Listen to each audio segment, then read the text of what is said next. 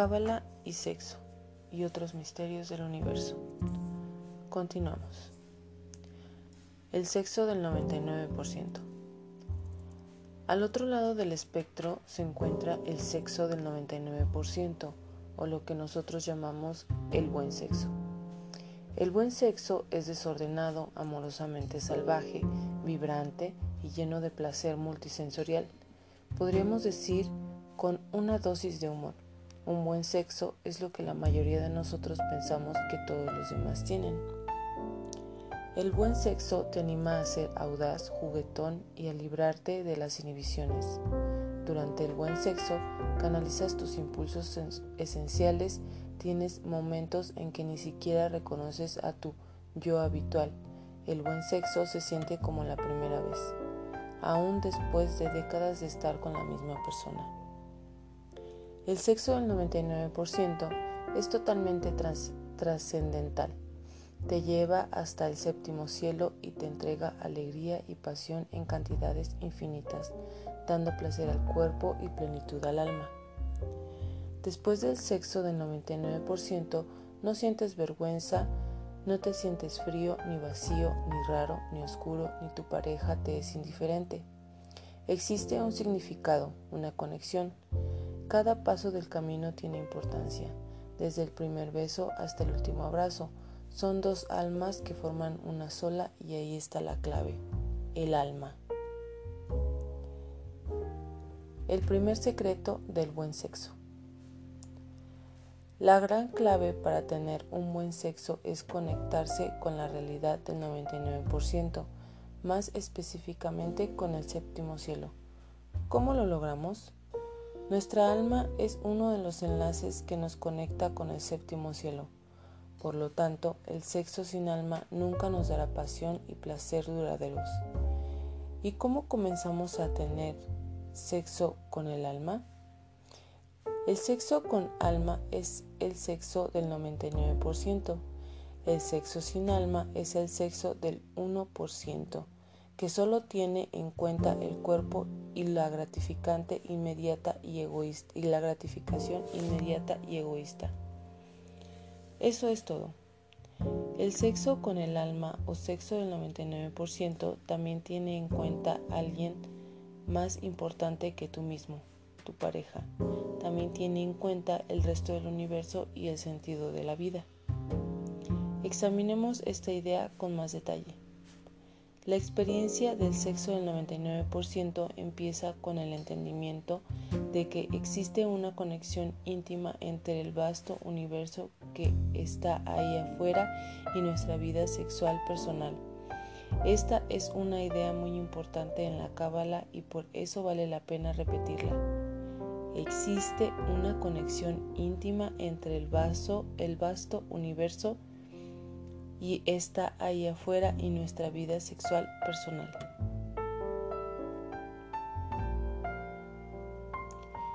¿Cuál es esa conexión?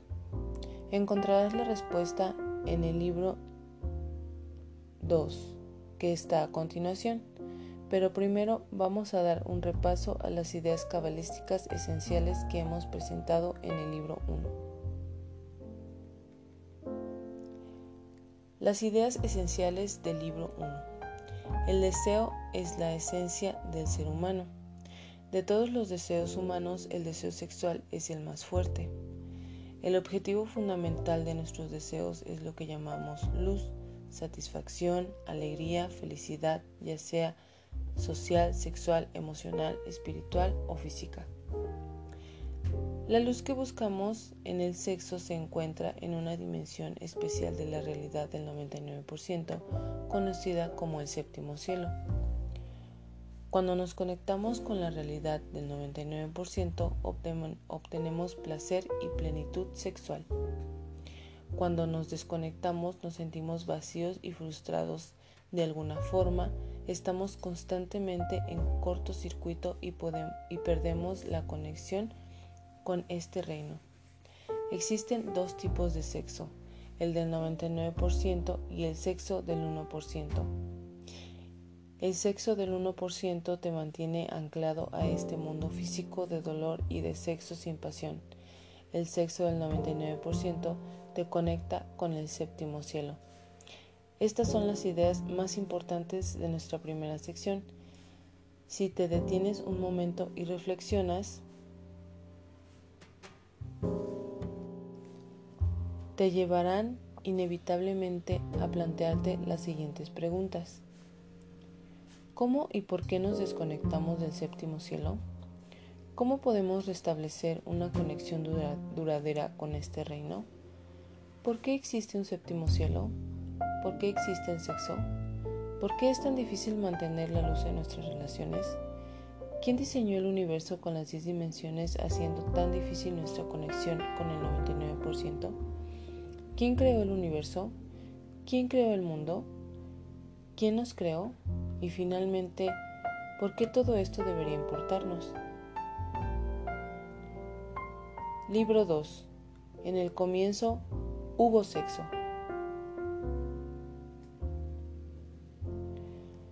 La historia de la creación.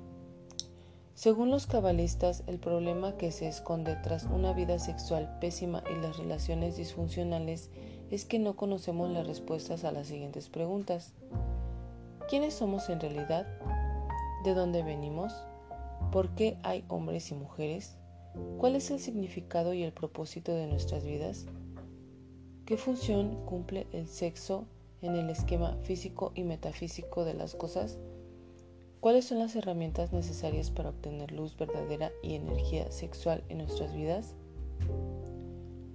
A medida que encontremos respuestas en estas preguntas fundamentales de la existencia, podremos comenzar a experimentar el verdadero buen sexo. Quizá te extrañe un poco porque te extrañe un poco que un libro que trata sobre la plenitud sexual se detenga a contemplar los misterios del universo y la creación del mundo.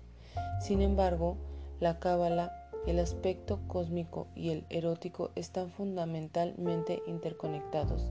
Lo cierto es que el cielo y la tierra están unidos en una única conmovedora danza de creación. El mundo de dos amantes abrazándose es el reflejo de la unión del 1% y el 99%, en una sola realidad de placer y luz infinita. Cuando veas esta conexión, verás la luz. Tal como es arriba, es abajo. El Zohar, el libro más importante de la Cábala, lo dice de manera simple. No existe una conmoción arriba hasta que no se produce una conmoción abajo. En otras palabras, la luz que ocupa las dimensiones ocultas de la realidad del 99% se despierta solo a través de nuestras acciones en la ilusión del 1%. Es nuestro comportamiento el que determina si la luz fluirá hacia nuestro reino y desterrará la oscuridad de nuestras vidas. Son nuestras acciones las que pueden conectarnos a la realidad del 99% o desconectarnos de ella y sumirnos en la oscuridad. Hay muchas conductas que atraen la luz a nuestro mundo la bondad, compartir con los demás, los gestos de caridad, el sacrificio, la meditación, la unión sexual con alma, vencer el propio ego. Estos comportamientos, cuando se llevan a cabo abajo, causan un estímulo de la luz arriba y el sexo es precisamente la forma más poderosa de acceder a estas dimensiones ocultas y atraer la luz a nuestro mundo.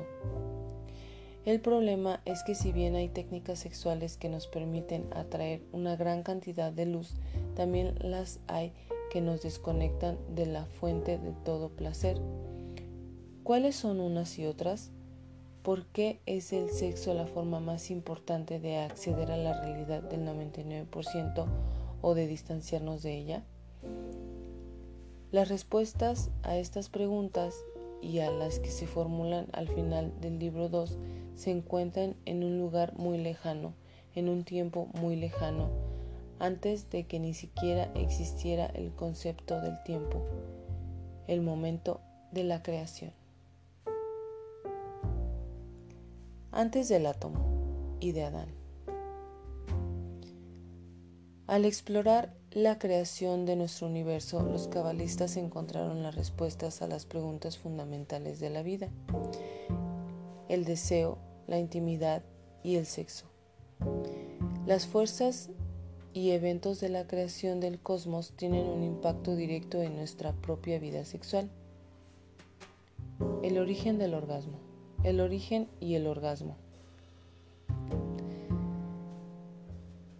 La Cábala dice claramente que existe una conexión muy profunda entre el origen del, universo y el origen del orgasmo.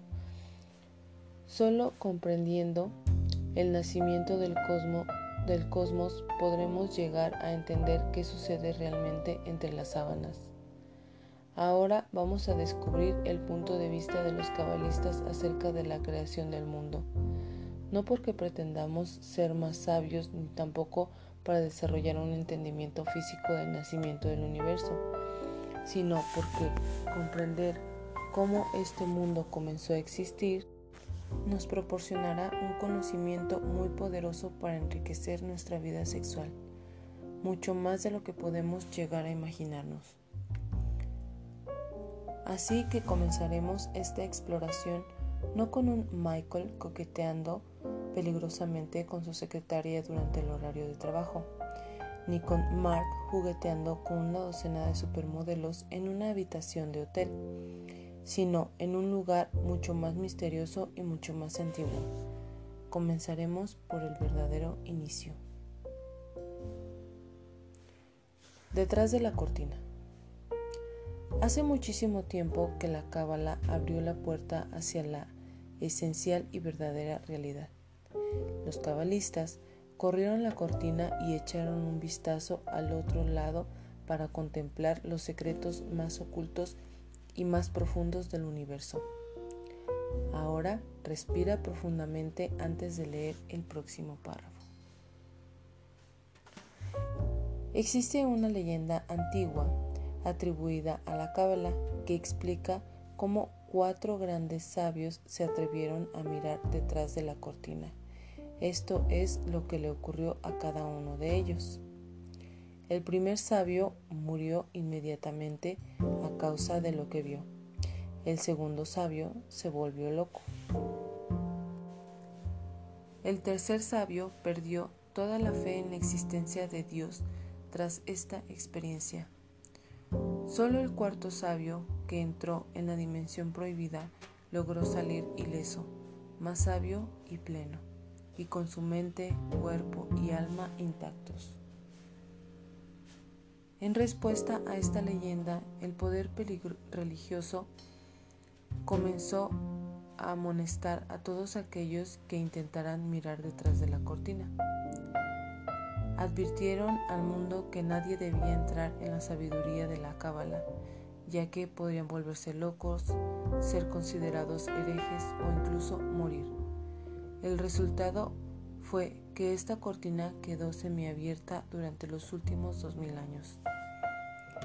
El presente libro abre de par en par la cortina. Si te atreves, puedes traspasarla ahora y descubrir aquello que solo unas pocas almas conocieron sobre la verdad de nuestra existencia y el papel que juega el sexo en la vida del hombre y la mujer. ¿Te volverás loco? ¿Perderás tu fe en Dios si es que tenías alguna antes de hacerlo? ¿Morirás? ¿O saldrás igual que entraste, quizá un poco más sabio, más iluminado y con más aptitudes sexuales que antes? La verdad tras la leyenda. Para ocultar la verdadera realidad de las personas indignas, los cabalistas siempre escribieron utilizando el lenguaje poético de las metáforas y los enigmas. La leyenda antes referida es exactamente eso, un enigma. En otras palabras, ¿crees que un buscador haya podido perder la razón al conocer la verdad o que un sabio haya podido morir de histeria a causa de las visiones que presenció al otro lado de la cortina? Lo más probable es que no. En esta leyenda, los cabalistas nos están dando un mensaje codificado, nos están diciendo algo sobre nosotros mismos. Lo que nos están diciendo es lo siguiente. Las viejas costumbres son difíciles de dejar. Es complicado para nosotros deshacernos de las nociones preconcebidas. Es muy difícil abandonar o cambiar las creencias de miras estrechas. Resulta mucho más fácil aceptar las cosas como son, sin, importar cuánto daño nos causen, que luchar para transformarnos y cambiar el mundo. Para comprender la realidad verdadera, debemos dejar a un lado nuestras propias ideas, opiniones y sistemas de creencias, aunque solo sea por un momento. Solo así podemos ser objetivos y no dejarnos influir al evaluar el conocimiento oculto acerca de nuestros orígenes. Por supuesto, no habrá que aceptarlo como una verdad definitiva. De hecho, siempre debemos cuestionarlo todo y no creer ciegamente en nada. Las creencias, la, la creencia es peligrosa, no es confiable los resultados deberán ser nuestras propias pautas para determinar lo que sabemos y no lo que creemos. ¿Qué es verdad? Voltaire, el gran filósofo francés del siglo XVIII, lo dijo muy bien. Quienes pueden hacerte creer absurdidades pueden hacerte cometer atrocidades. Por esta misma razón, los cabalistas desprecian el concepto de creencia. Ellos quieren saber y la única forma de saber es poniendo a prueba un principio aplicándolo en el mundo práctico. Si funciona no tendrás que creer, sino que lo sabrás. Descifremos algo, descifremos ahora el, el enigma y descubramos la verdadera lección de la leyenda. Se refieren a las siguientes verdades. Si nos aferramos a nuestras nociones preconcebidas y nos resistimos a creer, a cambiar y a obtener sabiduría espiritual, terminaremos muriendo espiritualmente. Si miramos al mundo solamente en el nivel del 1%, la falta de sentido, la injusticia y el caos que veremos nos volverán absolutamente locos. Si juzgamos el mundo solo por lo que vemos, perderemos la fe y nunca llegaremos a conocer la verdad sobre Dios. No veremos el propósito divino ni el orden oculto que existe tras el dolor y el caos. Si llegamos hasta los niveles más profundos de la sabiduría cabalística, descubriremos respuestas y soluciones a los problemas del mundo, incluyendo una vida sexual insatisfactoria y nos embarcaremos en una vida llena de paz, salud, plenitud del cuerpo y del alma. ¿Estás listo para dar el primer paso? Muy bien, ya hemos corrido la cortina. Ahora avancemos.